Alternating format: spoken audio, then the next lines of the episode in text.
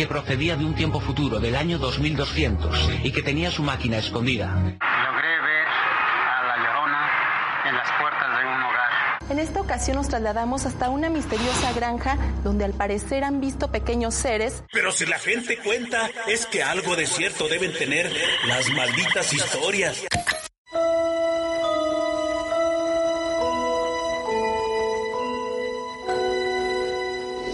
CZS Entertainment presenta.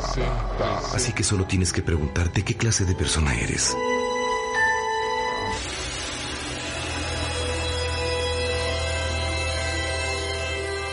¿Eres de la clase que creen señales, milagros?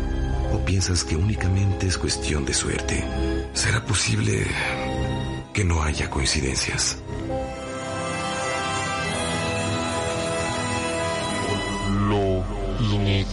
Inexplicable, cable, cable, con Jesús García. García, García.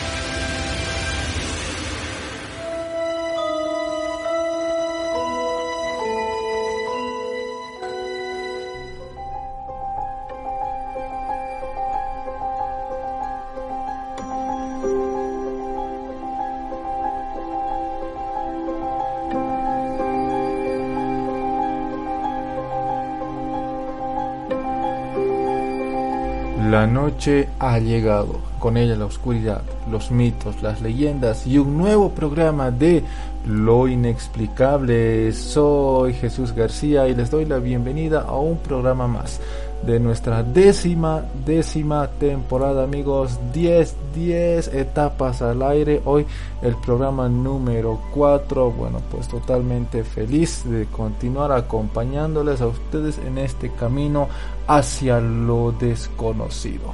No lo olviden, cada 15 días, los viernes al anochecer, tienen una nueva cita conmigo, el Cazafantasmas Inexplicable. Si me escuchas en Evox o en Spotify, bienvenido, bienvenida, muchas gracias por acompañarme. Esto es el mejor espacio dedicado a la investigación paranormal.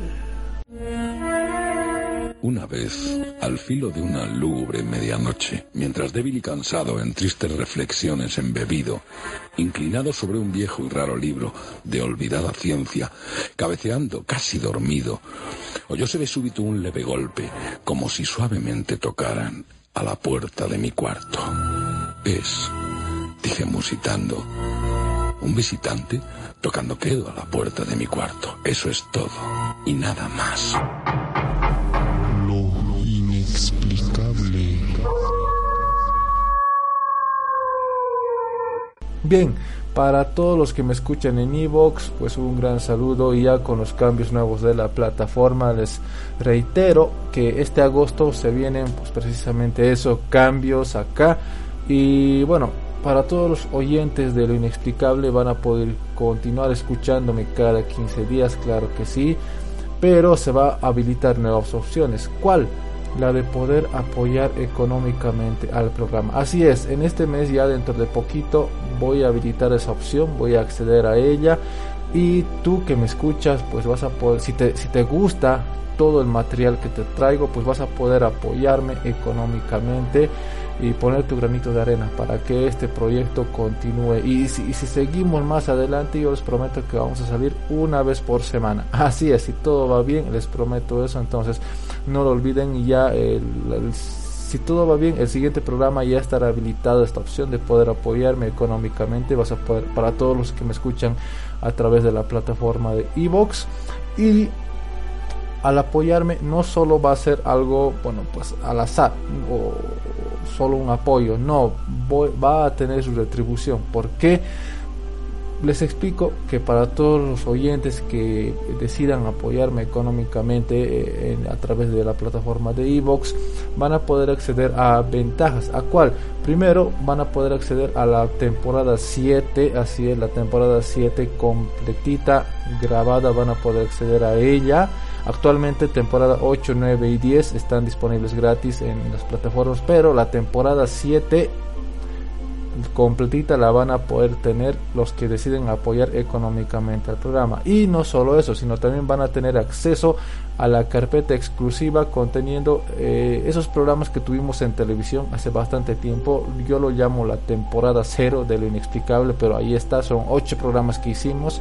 Más o menos fue como una temporada piloto, pero es interesante volver a verlos. Así que si quieren tener acceso a ese programa de televisión también, van a, eso va a estar al alcance de quienes apoyen económicamente al programa. Ok, así que dicho eso, bueno, pues espero poder recibir su apoyo. Tenemos oyentes ya, aparte de Bolivia, yo transmito desde Bolivia tenemos oyentes, estoy viendo ya nuestras estadísticas, nos escuchan en Estados Unidos, en Chile, en España, también oyentes en Brasil. Bueno, pues me alegra bastante y esto es lo genial del podcast que más allá de la radio te permite llegar a mucha, mucha más gente fuera de tu frontera. Entonces, estoy muy feliz con eso. Muchas gracias y un gran saludo a todos los que me escuchan afuera, afuera de Bolivia, bueno, pues en los países, incluso en Europa bueno, pues gracias amigos por estar junto a mí y espero poder recibir su apoyo para seguir trayéndoles lo mejor en cuanto a investigación paranormal.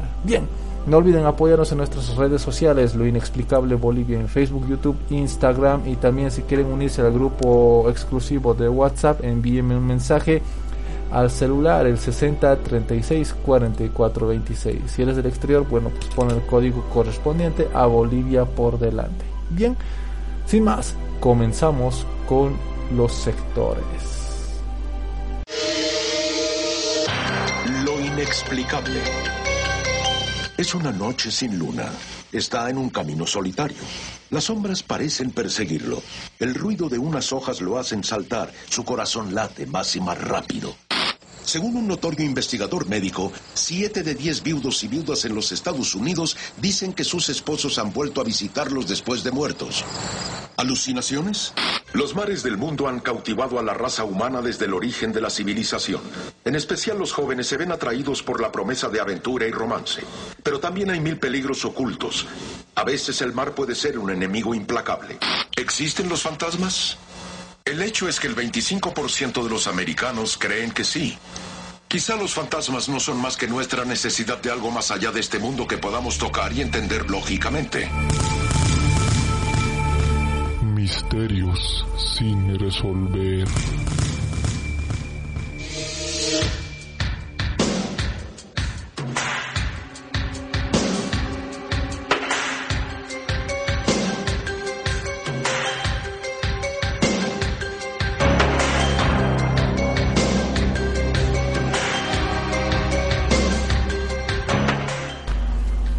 Misterios sin resolver. En nuestro mundo algunas cosas ocurren de forma tan extraña que no se llegan a resolver jamás, cosas que podrían pasarnos a cualquiera de nosotros. Este sector está inspirado en aquella gran serie noventera, Misterios sin resolver. Recuerdo cuando yo la veía, de niño las pasaban acá en Bolivia a través del canal 4 y bueno, la pasaban de noche, creo que a las 10 de la noche y para mí era muy tarde y apenas podía ver los primeros sectores, luego me ganaba el sueño, pero era genial, era genial. Recuerdo aún varios casos, no he podido encontrar la serie completa en, la, en idioma latino, pero esos capítulos que he alcanzado a ver están en, en mi memoria y en honor a esa serie, hoy implanto este sector. Bien, hoy en día la red nos ha permitido gozar de miles de canciones. Nuestros artistas y géneros, eh, bueno, pues hoy están a un alcance como nunca se había imaginado. Cualquier canción que se haya grabado, ya sea en tu país o en la China o en el país más lejano de donde estés, está a nuestro alcance, así es lista para descargarla. Solo tienes que entrar a la red, encontrar al artista o la canción, o aunque sea teclear un poco algún párrafo de la canción y ya está, la tenemos al alcance.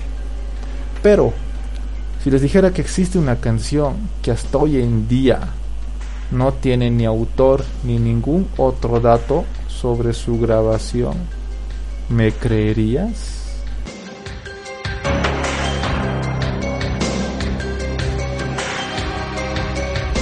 A ver, escuchen bien este misterio.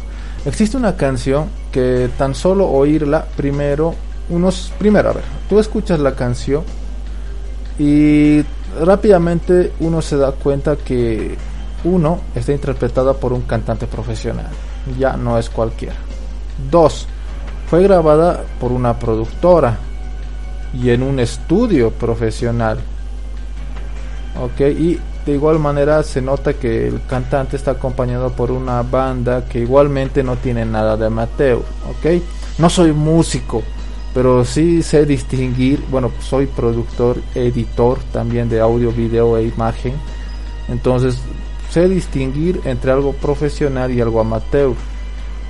Ok, bien, ahora en síntesis, esta canción misteriosa es profesional. Ya no fue grabada por cualquiera y para crear un misterio o un reto viral ni nada por no.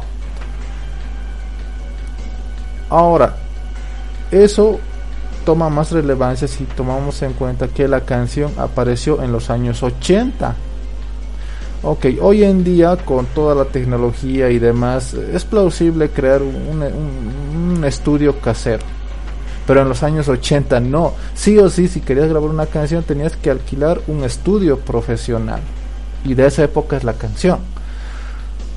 Ahora, pero hoy en día no se conoce ni al autor, el nombre del cantante o la banda que tocó. es como si hubiera nacido de la nada esto que les comento es uno de los misterios más grandes de Internet actualmente. Y no estoy hablando de, por ejemplo, una página maldita o una leyenda urbana de la red. No, esta canción existe.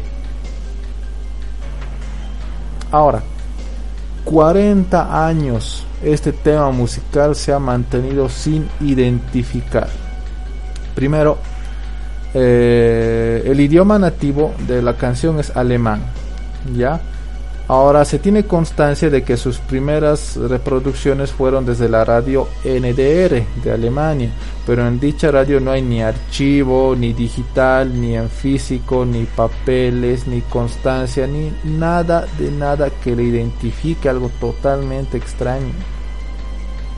Ahora, ustedes dirán, pero con buscador de internet, con programas como Shazam se podría, bueno, pues no se puede, no se la ha podido identificar. Es más, ahora mismo eh, voy a poner la canción, una fracción de, del tema musical misterioso y yo te reto a que tomes tu celular y, y, pongas Shazam. Debes tener esa aplicación que sirve para hacer escuchar una melodía e inmediatamente te sale el nombre del autor o de la canción pero si utiliza te, te, reto a que ahorita lo utilices. Voy a colocar la canción misteriosa así que estar atento pon Shazam en tu celular hazla escuchar y bueno pues quiero saber qué es lo que te aparece ok vamos a escuchar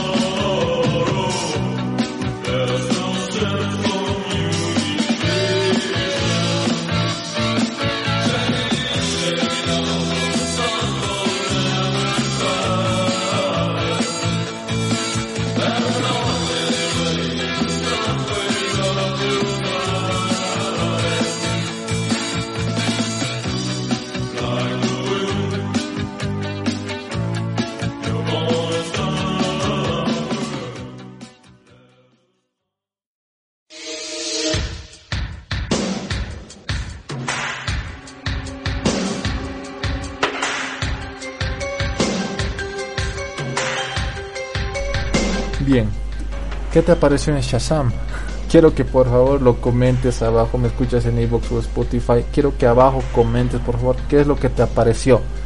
Canción desconocida. Bueno, pues eso es lo que muchos dicen. No hay registro, es un auténtico misterio que hasta hoy en día continúa sin resolverse. Es increíble. ¿Qué ha pasado para que no exista ningún dato de esta canción? Muchos hablan de un nuevo caso de efecto Mandela, de un cruce de... Podría ser que esta canción pertenece a un universo alterno, un universo paralelo y porque por eso acá no lo conocemos el artista ni nada, pero en el otro universo sí. Entonces, muchos hablan de un caso de esos. Podría ser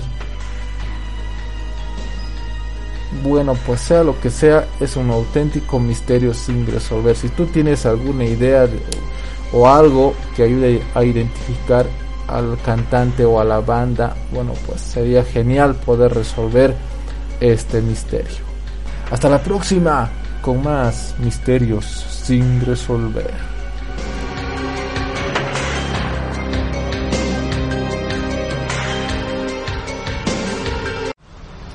Washington, Estados Unidos. Día de Halloween. Casa de los McNeil. Por la mañana. Soy el padre Damian Carras. Padre Carras, gracias por venir. Dígame, padre, ¿qué... ¿Qué hay que hacer para realizar un exorcismo? ¿Perdón? ¿Cómo ha dicho? Si una persona está poseída, ¿Cómo se le hace un exorcismo? Lo inexplicable.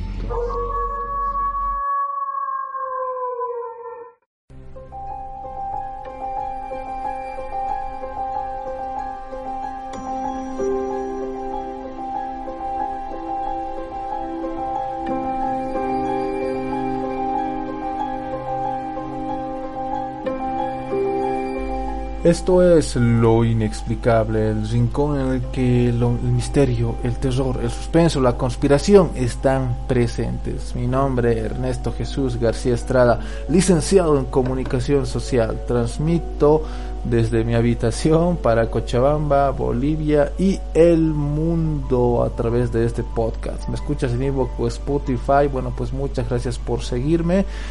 Espero continuar con este camino de investigación paranormal, porque todo aquello, mito, leyenda, historias de extraterrestres, monstruos, leyendas urbanas, todo tiene su espacio acá. Y pues off topic, quiero comentarles que fui a ver ya la película de Elvis, dos veces la fui a ver y es genial amigos. Eh, en Bolivia aún está en cartelera en algunos cines. Ya está desde hace tiempo pero ya bueno pues ha pasado en las semanas.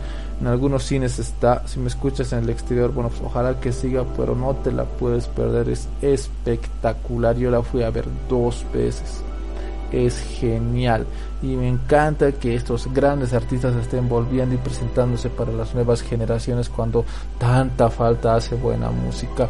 Empezó Bohemian Rhapsody, luego siguió Rocketman con la historia de Elton John y ahora tenemos a El Rey. Entonces la interpretación de Austin Butler es genial en contraparte a Tom Hanks como el coronel es espléndido el contraste, entonces no se lo pueden perder.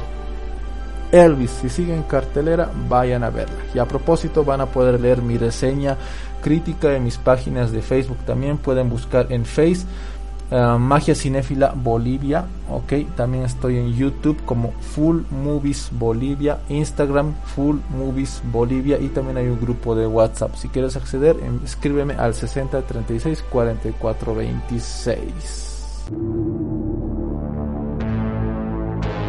para descifrar misterios de estos asuntos tan extraños de la mente. Vamos a hacerlo en forma de ranking, que es una cosa aquí en nuestro programa que nos gusta mucho. Es un ranking, desde luego, que pone los pelos de punta. A continuación, son una serie de hechos y eventos reales que, hasta el día de hoy, nadie ha logrado explicar. Miles de personas muy competentes han intentado buscar una respuesta que explique lógicamente estos sucesos, sin ningún éxito hasta la fecha. Top del terror.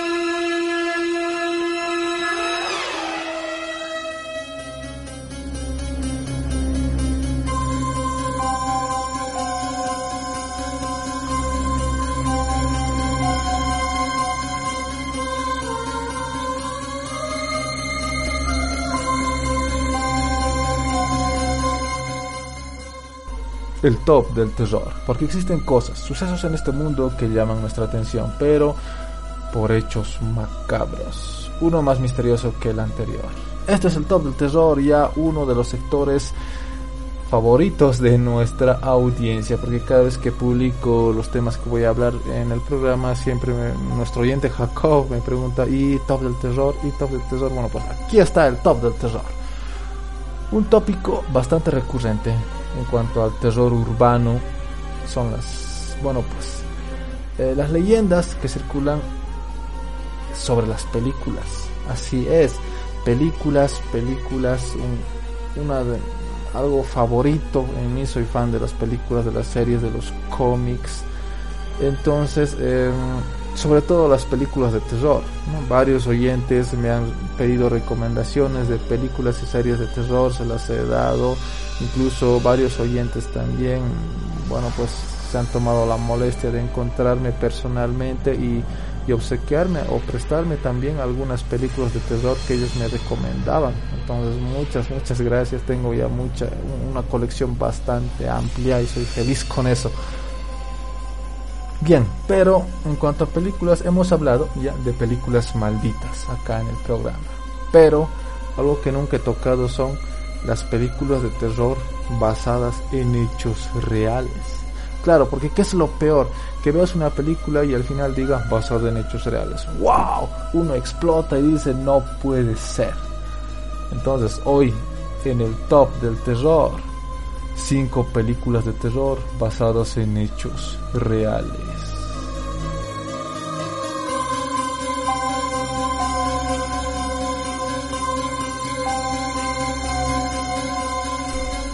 Bien, número 5. Jeeper Creepers, un clásico, así es. Em, a ver, la sinopsis. Trish Jenner y su hermano menor Derry cruzan Estados Unidos en coche, en un viaje largo y aburrido cuya monotonía solo es rota por sus continuas discusiones, hasta que se topan con un camión que no deberían haber visto.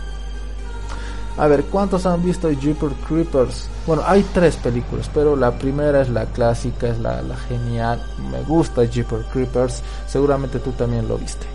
A ver, ¿Cuál es la historia detrás de esta película? Bueno, pues a ver, en la película Trish y Derry están viajando eh, por autopista hasta que se topan que al lado del camino eh, alguien está tirando, está arrojando un bulto a un pozo, ¿verdad? Y se dan cuenta de que es el monstruo que sale cada 23 años y que ahí guardaba sus cadáveres de las víctimas y bueno pues este monstruo empieza a perseguirlos ellos escapan llegan a, bueno, la vida hace bastante tiempo llegan, crean una cafetería, piden ayuda, pero este monstruo se sube en un camión de lo más tétrico que hay y empieza a perseguirlos para querer matarlos. Bueno, esa es la película, parece simple, pero hay que verla, es genial, es ya un clásico de, de, de este género. Pero, ¿cuál es la historia real detrás de esto? A ver, les cuento. Ray y Mary Thornton igual eran una pareja hombre o mujer que de la misma manera viajaban por carretera iban por la carretera solitaria hasta que de pronto ven que hay un camión a un lado del camino casi cerca de un pozo. Y justamente ven a un hombre arrastrando un bulto blanco y lo arroja al pozo. Y los muchachos obvio disminuyen un poco la velocidad para ver la escena porque les extraña. Es cuando e-, este hombre voltea y, nota que lo han visto. E inmediatamente se sube a su auto y los muchachos al percatarse de que algo no estaba bien, bueno, pues aceleran. E, este hombre que había metido el bulto en el pozo, pues se sube al auto y empieza a perseguirlos. Es increíble. Entonces, eh, eh, todo esto que les estoy contando ocurrió en 1990. Ok, entonces este hombre empezó a perseguirlos y les chocaba, les topaba con el auto, entonces hasta que llegaron a, un restaurante y ahí pudieron llamar a la policía. Tras investigar el caso se determinó que ese hombre que persiguió a los muchachos se llamaba Dennis Depu, quien este hombre había asesinado a su esposa y había envuelto el cadáver y, su idea era ir a un lado de la carretera y arrojarlo a un pozo. y quizá ahí habría terminado el asunto para él, pero estos dos muchachos estuvieron en el momento exacto para verlo. Entonces él, para no dejar testigos, se puso a perseguirlos, quién sabe con qué intenciones. Entonces, ese, ese, ese pedazo que salió en los noticieros, en los periódicos, bueno, pues inspiró la historia de Jeeper Creepers. Ahora tú que me escuchas, imagínate ir en la carretera solitaria y ver un auto estacionado en un rincón y ver a alguien arrastrando un bulto. ¿Qué harías? La historia detrás de Jeeper Creepers número 5.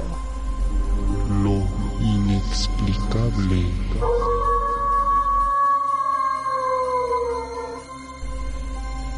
Este es el top del terror.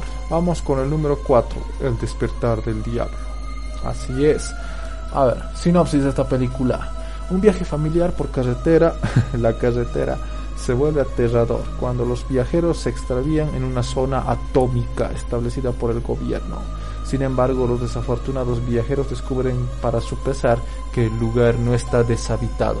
Una horda de seres mutantes acecha el área en busca de carne fresca. Esa es la historia del despertar del diablo, ¿ok? Un, una, un viaje familiar, se varan en, la carretera, se encuentran con unas criaturas que han mutado debido a la radiación, quienes además son caníbales, ¿ok? Ahora, esa es la película, vámonos a la historia real. Esto está basado en un hecho ocurrido en el siglo XVI en Escocia. La historia de Sawney Bean, este fue un hombre que se rumoraba formó una familia incestuosa, ¿ok? Y se fue a vivir a unas colinas casi ocultas a la vista. Y pasaron años, décadas. Esta familia ya que fue naciendo y se fue formando, repito, con, de manera incestuosa, obviamente empezó a tener integrantes deformes. Y los viajeros del, que pasaban por el sitio desaparecían.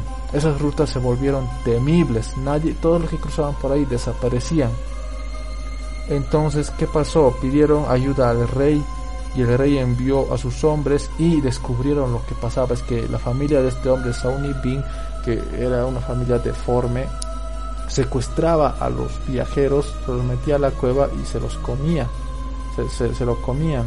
O sea, eran caníbales los soldados tuvieron que entrar a la cueva, bueno, pues dieron, eliminaron a toda la familia y encontraron los restos de lo que calcularon serían mil víctimas. Aniquilaron a la misma familia ahí en la cueva en la que vivían y bueno, pues que mostraba todo lo que había ocurrido realmente de terror. ¿Qué les parece? La historia real detrás de la película El despertar del diablo número 4.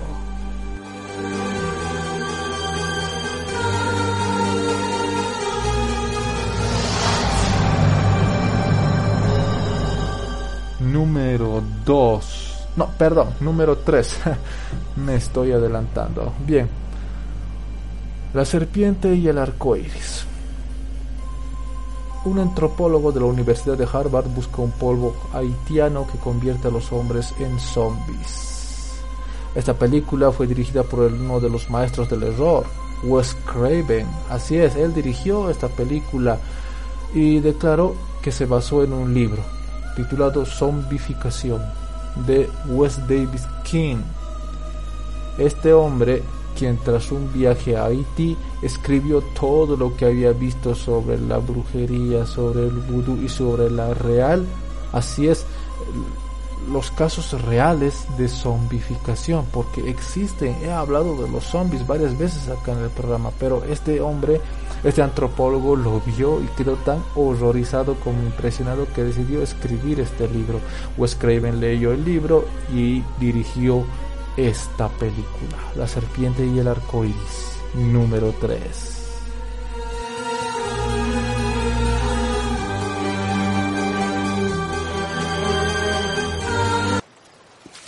ahí?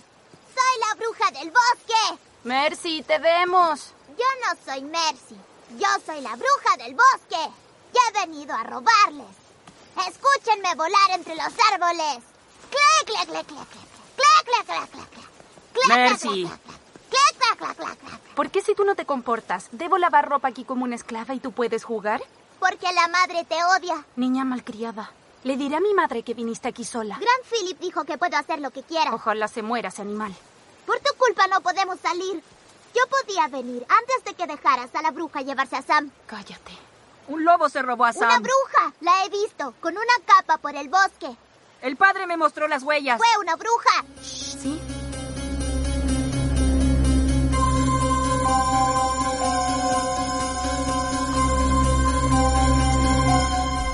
Esto es el top del terror. Hoy en lo inexplicable, películas basadas en hechos reales. Películas de terror. Número 2. Nueva Inglaterra, 1630. Una familia compuesta por un matrimonio de colonos puritanos, padres de cinco hijos, viven cerca de un bosque al que la leyenda popular atribuye un carácter demoníaco. La convivencia estalla y la familia se desgarra al sospechar que su hija mayor practica brujería, debido a que las cosechas no crecen y su bebé ha desaparecido. Esta película titula La bruja, una pieza ya clave de lo que se llama horror folk. Es ese terror que te deja quieto y pensando, es un terror psicológico que sin mostrarte ni una gota de sangre te deja quieto. para mí esta película, La Bruja, me dejó así. La primera vez que la vi me dejó pensando, me dejó mirando a través de la ventana. Es un error, un, terror que me encanta, ¿ok? Una cosa son los monstruos, la sangre, el slasher y todo eso, pero este, el, el horror folk es bastante especial y muy pocas películas lo logran. Bueno, sin duda es una de las cintas más tétricas que se pueda ver, siempre la recomiendo en Halloween.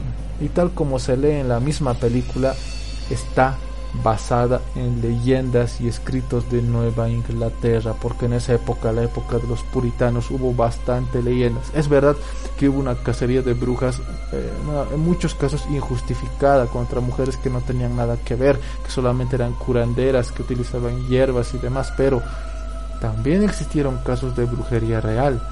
Y eh, Robert Eggers, un gran director, se basó en estos casos para escribir y dirigir esta gran película, La Bruja. Número 2.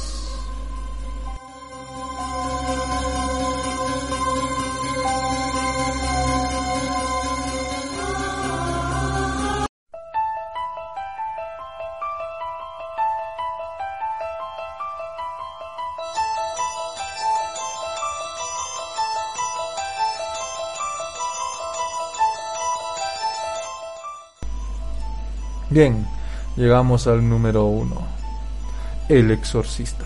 Claro que sí. A ver, uh, todos han visto o han oído hablar de esta película, El exorcista, una niña que es poseída por un demonio y que el padre Carras, bueno, por los sacerdotes tienen que liberarla. Es una cinta de horror bueno, pues que es infaltable para los amantes de este género, ¿verdad? En particular no es de mis favoritas, solo la vi dos veces en toda mi vida y tal vez de aquí a un tiempo, pero mm, no es de mis favoritas, aunque sí opino que es una pieza clave para entender el cine de terror. Pero está basada en hechos reales, así es. Cuando se estrenó El Exorcista hubo un revuelo en todo el mundo, habían advertencias de precaución en los cines, habían ambulancias, eh, muchos no hicieron caso, bueno, se registraron varios casos de histeria en plena sala de cine, incluso ataques al corazón, fue, fue terrible. Y la historia detrás del exorcista lo toqué en un programa entero, lo recuerdo. Eh, la historia detrás del exorcista. Ahora se los cuento largos rasgos. Ocurrió en 1949 en Mount Rainier, Maryland, donde un niño de 13 años fue poseído y el exorcismo se le hizo a él. Y el final es de película. ¿Por qué? Porque tras semanas de estar poseído, eh, se apareció y está registrado el arcángel San Miguel. Así es, y él expulsó al demonio. Y lo que, estoy, lo que les estoy hablando es el caso real. No lo hicieron así en la película, pero en la realidad así pasó. Es un caso realmente increíble en todo el sentido de la palabra. El exorcista número uno. Esto fue el top del terror.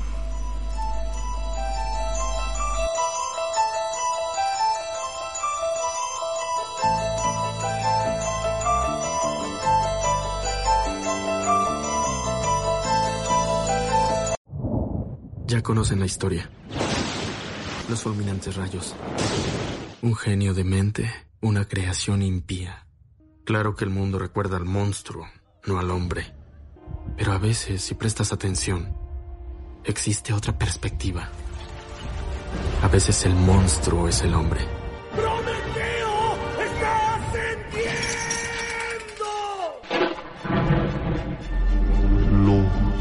Inexplicable.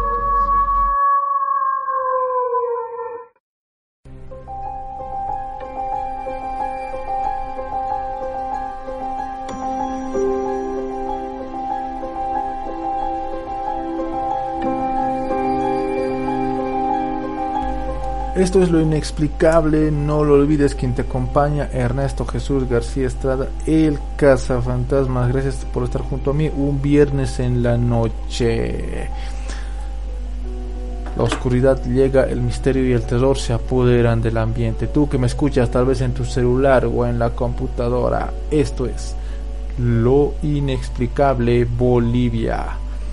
Bien, no lo olvides, estamos en redes sociales, Facebook, YouTube, Instagram. Busca lo inexplicable Bolivia. Ok, también hay un grupo especial de WhatsApp. Si quieres que te añada o quieres también darme alguna sugerencia, pregunta o comentario o anécdota, escríbeme al 60 36 44 26. Siento haberte asustado. Soy médico. La mujer que teníamos enfrente estaba muerta. Los dos hombres que la acompañaban la sostenían. Las llamadas leyendas urbanas basan su extrañeza en una simple clave. Se cuentan para que sean creídas. Es decir, no son como un viejo cuento o relato que hacemos a nuestros niños. Se relatan precisamente para causar temor, para indicar que tener cuidado en ciertas zonas o con cierta gente. Pero claro, si reparamos en algunas leyendas urbanas, posible que ese viejo escalofrío vuelva a recorrer nuestro espinazo. Les dejo con una de esas historias que se cuenta y que no sabemos si es verdad, si es mentira o si alguna vez ocurrió. Mitos y leyendas.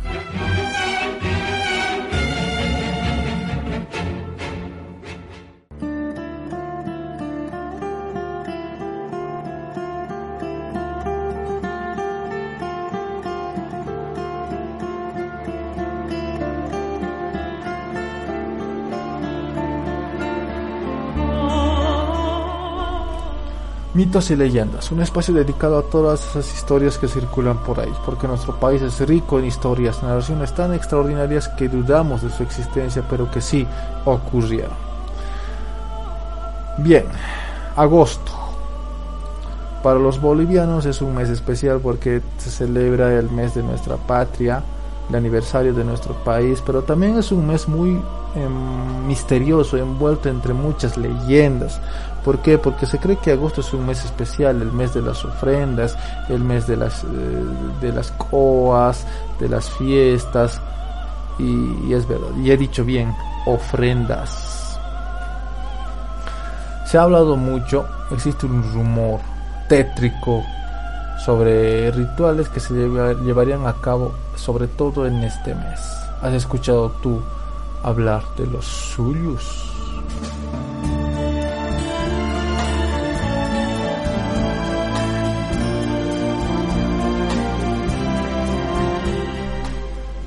Bien, esto es algo que se habla mucho en la cultura boliviana, ¿ok? Pero no solo del país, sino a nivel latinoamericano.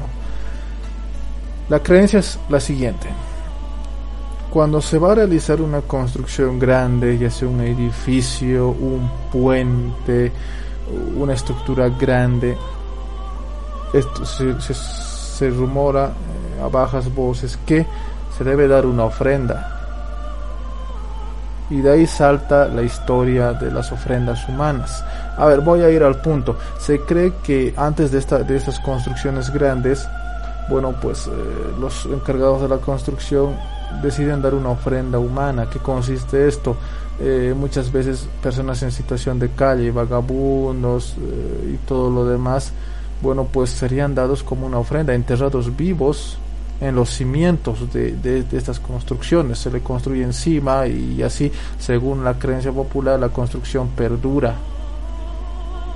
Ya se parece algo bárbaro, parece algo de, de hace eh, cientos de años, pero es algo que se rumora bastante fuerte hoy en día. Y no solo se rumora, existen casos. Sin ir más lejos, hace unos días simplemente escuché el caso en un noticiero local de un joven que había, se había salvado de sufrir este destino. Él, según cuenta, había ido a beber, se durmió y despertó dentro de un ataúd. Cuando él a duras penas logró abrir y salir, vio que había cemento encima y salió y estaba abajo de una construcción. Y él salió corriendo, fue auxiliado por un taxista y contó esta historia. Entonces es increíble. Yo sé, si eres boliviano, tú que me escuchas, amigo o amiga, conoces esta leyenda. Ahora, si me escuchas de fuera del país, bueno, pues y no conocías esto, es así. Lamentablemente es, estas cosas ocurren y es, es un hecho atroz pero también bastante con bastante misterio alrededor. Y no solo en Bolivia sino a nivel Latinoamérica. He escuchado casos también en México que cuando se va a construir grandes puentes o grandes avenidas construcciones coliseos edificios rascacielos se dan este tipo de ofrendas y la misma gente en situación de calle, vagabundos o todo lo demás, saben eso y por eso ven una construcción y deciden irse a otro lado. Porque saben lo que les podría pasar. Ahora tú, amigo, amiga que me escuchas, ¿conoces alguna historia o alguna leyenda respecto a esto? Quiero conocerla. Escribe abajo en la caja de comentarios o envíame un audio a mi número del WhatsApp. Porque estas cosas ocurren. Ocurren. Hace un par de días vi la noticia en televisión. Hace un par de días y esto es mucho más recurrente en el mes de agosto. Así que mi recomendación a tener mucho, mucho cuidado.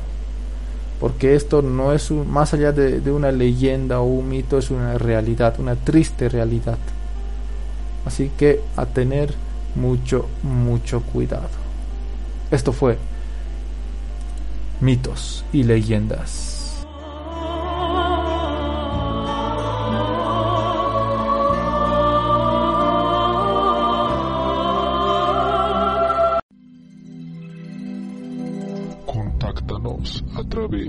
Las redes sociales, Facebook, YouTube, Instagram. Busca lo inexplicable Bolivia. Cada semana acompañándote desde el otro lado.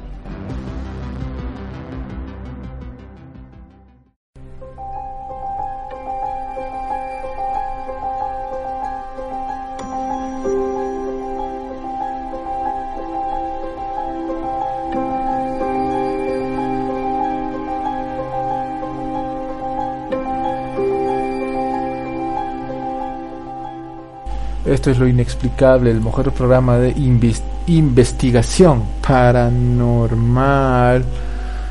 Bueno, pues si me notan un poco cansado, mil disculpas, es que ha sido una semana muy, muy dura. Llegué del trabajo, bueno, pues tomé, comí algo y ahora me pongo aquí tras el micrófono para llevarte todo este contenido de investigación paranormal. Bien, Vámonos con un cuento clásico, así es, de créditos al narrador, el gran Alberto Leiseca. La historia de hoy está basada en el escrito de Maupassant, titula El. Mi querido amigo, lo que voy a contar te va a hacer que pienses que me he vuelto loco o que he renunciado a todos mis principios. Tengo el convencimiento de que de cada diez maridos, ocho son cornudos. Y la verdad es que se lo merecen por haber sido lo bastante imbéciles para buscar un papelito legal, renunciando al amor libre, que es lo único que merece la pena ser habido en este mundo. En cuatro días me caso. Es una burguesita pobre peticita, rubia, gordita, te dirá, ya que pienso de esta manera, ¿por qué me caso? ¿Ah? tengo una muy buena razón. Quiero tener a alguien al lado en mi cama, alguien viviente, porque él aparece con la soledad. Le tengo miedo al que se sienta en mi sillón. Hace dos meses más o menos. Yo volvía de noche a casa, estaba contento. Entré, cerré la puerta a mi espalda y ya enseguida sentí una sensación de soledad infinita, de desolación. Sentí un frío en la espalda, un frío de hielo. Sabía que ese frío no era natural, pero de todas maneras encendí la chimenea. Algo no estaba bien.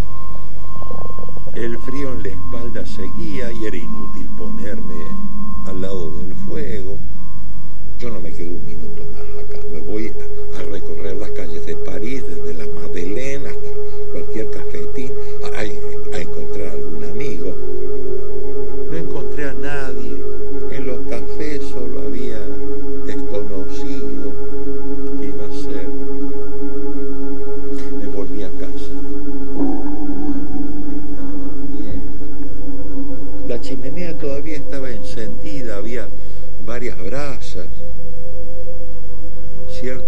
tenue había en la habitación. Tomé una vela, la encendí en el y de repente, para mi sorpresa, vi a alguien sentado en mi sillón. No tuve miedo ni cosa que se le pare, al contrario. Me puse contentísimo. Seguramente algún amigo ha venido a visitarme. Su cabeza estaba torcida hacia la izquierda, como profundamente dormido. El brazo derecho le caía al lado del sillón. Lo veía desde atrás. Las dos piernas tiradas hacia adelante, cruzadas, como si se estuviera calentando con el fuego. ¿Quién será este amigo? Entonces me acerqué al sillón y quise tocar su hombro. Mi mano bajó, bajó hasta tocar la madera. No había nadie. El sillón estaba vacío.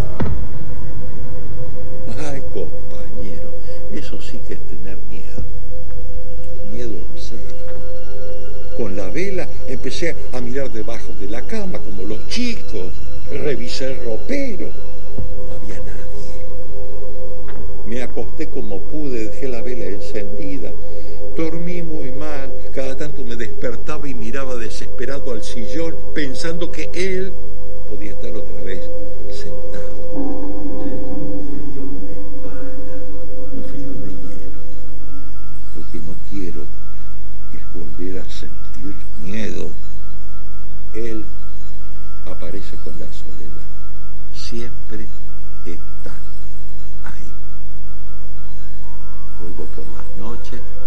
me quedo ante mi puerta diez minutos sin atreverme a abrir y entrar a mi propia casa. La siento invadida.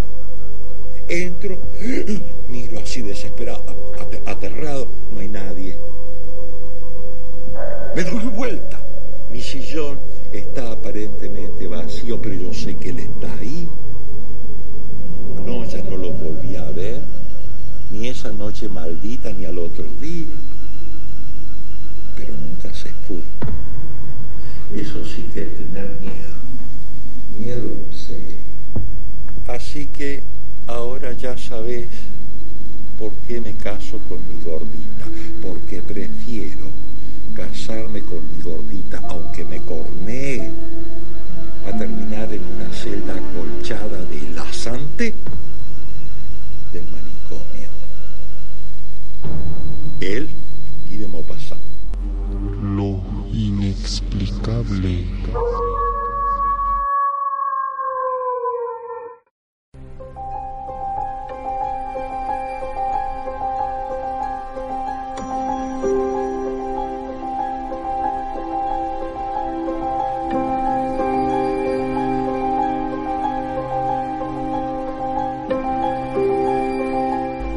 Terror, el suspenso, el misterio, los mitos, las leyendas llegan hasta ti a través de la magia del Internet.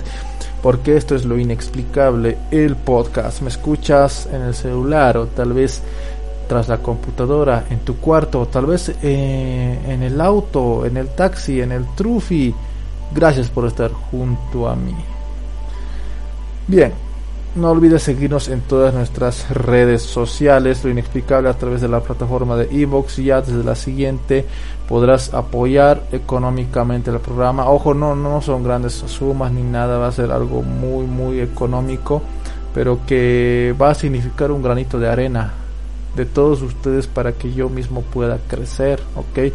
Para comprar mejores equipos de grabación y, equiparme y darte y salir una vez por semana, que es mi gran anhelo. Y también, bueno, pues no va a ser un apoyo en vano. Si apoyas económicamente a lo inexplicable, vas a poder tener acceso a la carpeta de la temporada 7. Es inédita, ojo y también a la temporada piloto de lo inexplicable en televisión. Vas a poder tener este contenido para ti, descargarlo o verlo cuando quieras. Bien, hora de irnos al tema de la semana.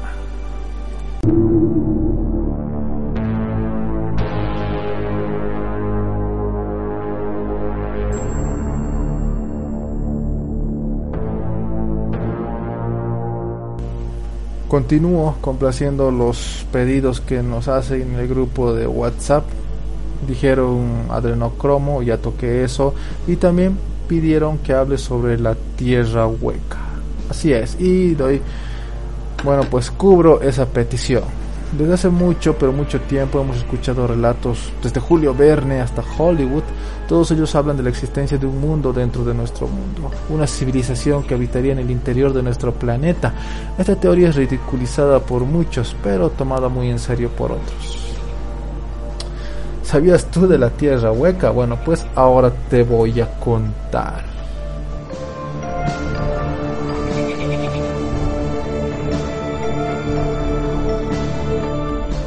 Bien, ¿qué nos dice la ciencia respecto a este tema? Los estudios geológicos han podido determinar, gracias a los análisis de ondas sísmicas, que la Tierra está estructurada en capas formadas por roca fundida y otros elementos. Una corteza en forma de cáscara no podría mantener equilibrio hidrostático. En todo caso, la materia no sería capaz de mantenerse estructurada, venciendo a la gravedad. A ver, en cristiano, la ciencia niega rotundamente que la Tierra sea hueca. Lo mismo, lo mismo decían hace 500 años sobre si la Tierra era plana y ya ven lo que pasó.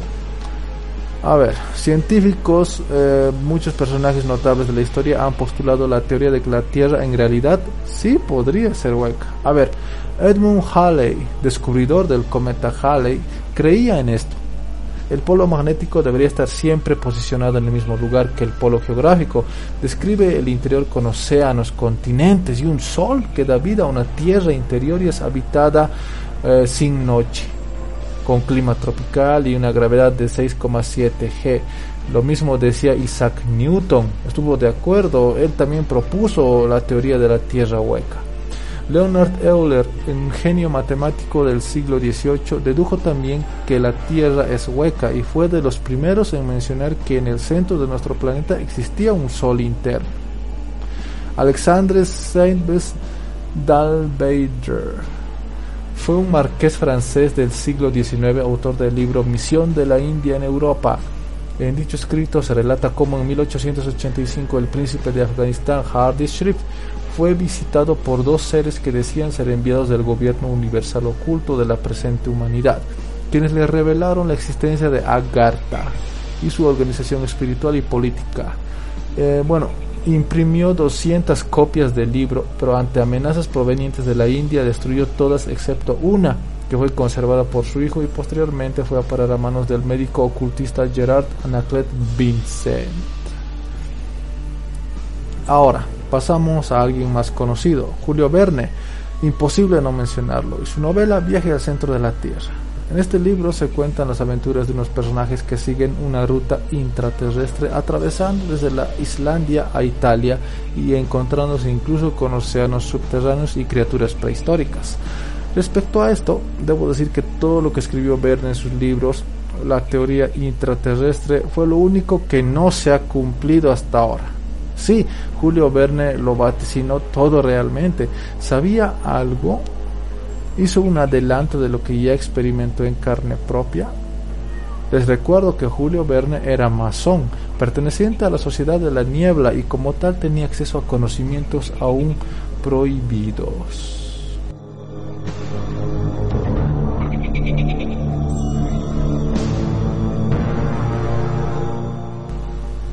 John Symes fue un capitán de infantería de Estados Unidos. bueno, él, este hombre sostuvo una teoría que decía que, eh, bueno, siendo hueco varios aspectos de la naturaleza, también lo eran los planetas. Según Symes, dentro del hueco de la Tierra habría otra esfera, también hueca, y así sucesivamente, hasta cinco veces, y cada esfera con aberturas polares por las que se podían intercomunicar entre superficies.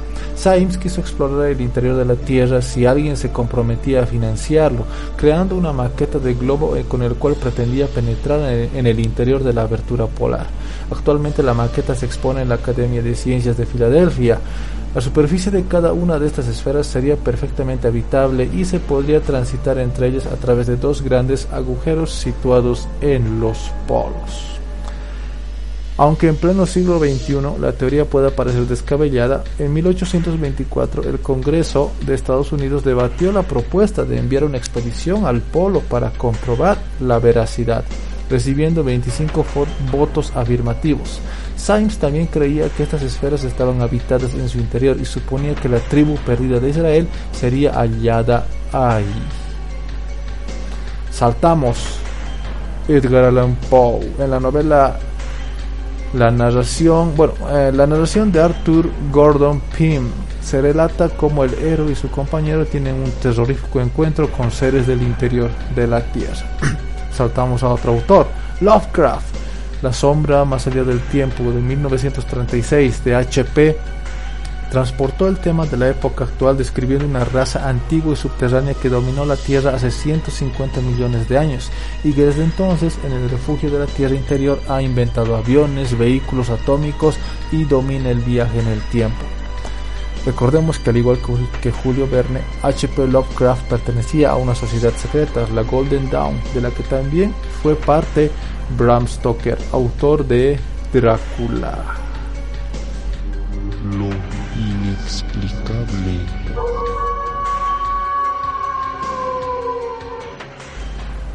Bernali. En 1936 el investigador Bernali sugirió que dada la edad de la Tierra de 3 o 4 mil millones de años, no tuvo suficiente tiempo como para formar por gravedad la diferenciación de los materiales.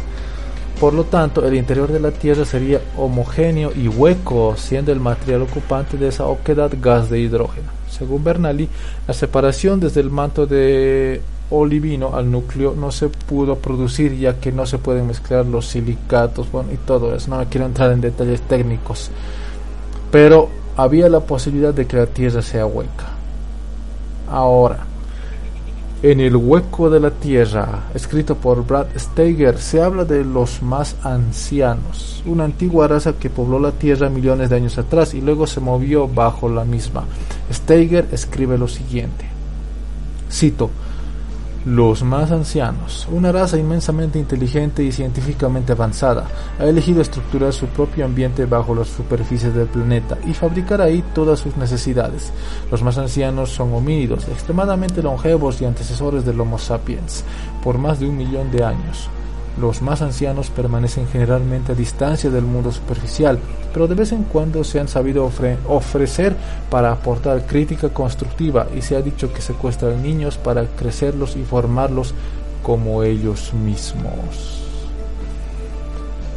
Bueno, a ver, vamos a creencias antiguas. Incluso existen un par de pasajes en la Biblia que despiertan controversia. En Filipenses capítulo 2 versículos del 10 a 11, al 11, el apóstol Pablo dice, para que en el nombre de Jesús se doble toda rodilla, toda rodilla de los que están en los cielos y en la tierra y debajo de la tierra, y toda lengua confiese que Jesús el Cristo es el Señor para gloria de Dios Padre.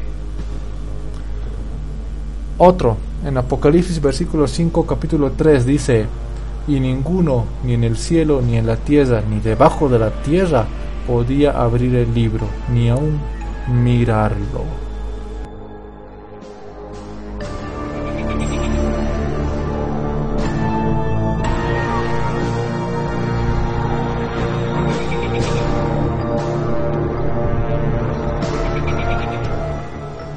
Esto es lo inexplicable. Quien les habla, Ernesto Jesús García Estrada.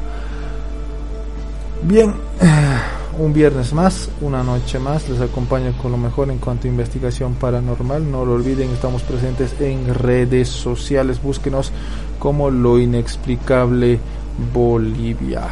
Si quieren mi faceta cinéfila, también busquen Full Movies Bolivia, suscríbanse a nuestro canal de YouTube y en Facebook busquen Magia Cinéfila Bolivia, van a poder leer todos nuestros datos y mis reseñas de las películas. Ya publiqué hace tiempo mi reseña sobre Top Maverick, ahora estoy escribiendo la de Elvis, no se la pueden perder.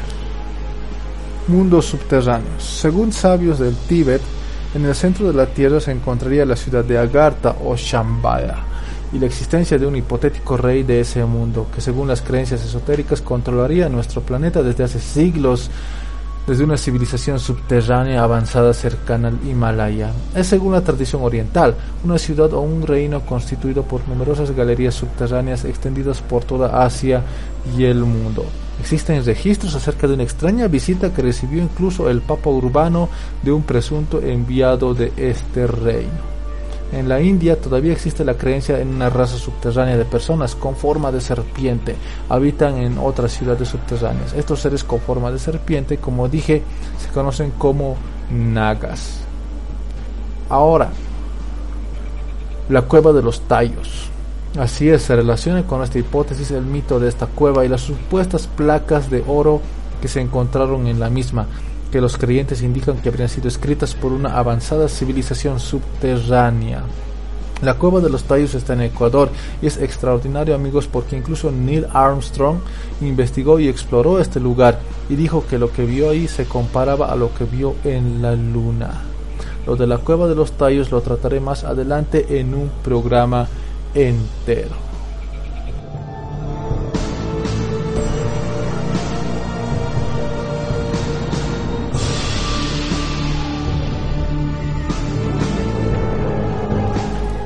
Bien amigos, em, voy a ir cerrando el programa, me notarán algo cansado, pero les repito, fue una semana muy pesada, llegué del trabajo, apenas comí algo y ahora empiezo a, transmitir para ustedes, así que he tratado de, hacer lo que he podido, mi voz está cansada, mi garganta ya no da más, así que mil disculpas, pero eh, ya voy cerrando el programa, ok, pero aún así he hecho lo posible por traerles un programa más.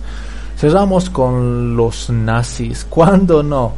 Autores modernos adscritos al esoterismo nazi hablan de la existencia de un mundo subterráneo. De hecho, Hitler, durante la Segunda Guerra Mundial, envió delegados a Bolivia, así es, acá a la, zona de Tiahuanacu, para buscar estas entradas subterráneas que según él las antiguas, eh, los antiguos pueblos indígenas conocían y él envió delegados acá, nazis, que buscaron, estuvieron por la Puerta del Sol, por Pumapunku y buscaron las entradas a este mundo subterráneo. ¿Qué les parece? Ahora, abro el debate. ¿Tú crees en la teoría de la Tierra hueca? ¿Crees que puede existir una civilización ahí abajo? Quiero conocer tu opinión, es muy importante. Escríbela en la caja de comentarios o en las redes sociales. Bien, esta fue la investigación de la semana.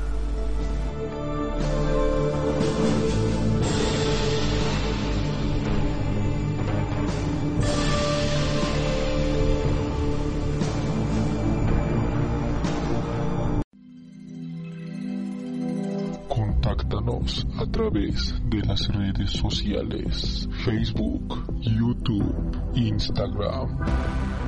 Busca lo inexplicable Bolivia. Cada semana acompañándote desde el otro lado.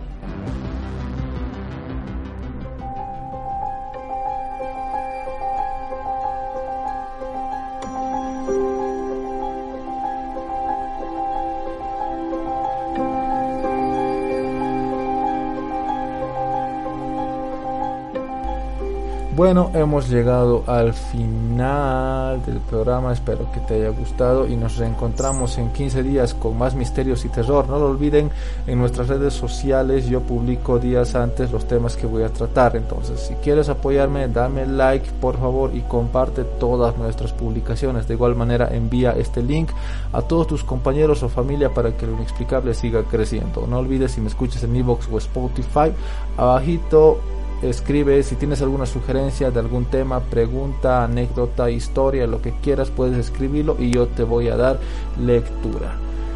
Bien, no lo olvides desde la siguiente ya a finales de este mes, espero ya se está se estará habilitando la opción de apoyar económicamente el programa. Si lo haces, no solo estarás ayudando a este investigador a continuar trayendo lo mejor cada 15 días, sino que si todo va bien, vamos a salir una vez por semana, ¿ok? Y no solo eso, al apoyar económicamente vas a tener acceso a la temporada 7, así es, temporada 7 completita, además de nuestra temporada piloto en televisión. Así que, sete fan premium del inexplicable, no lo olvides. Bueno, me despido. Estamos presentes en redes sociales, no olvides apoyarme. Bien.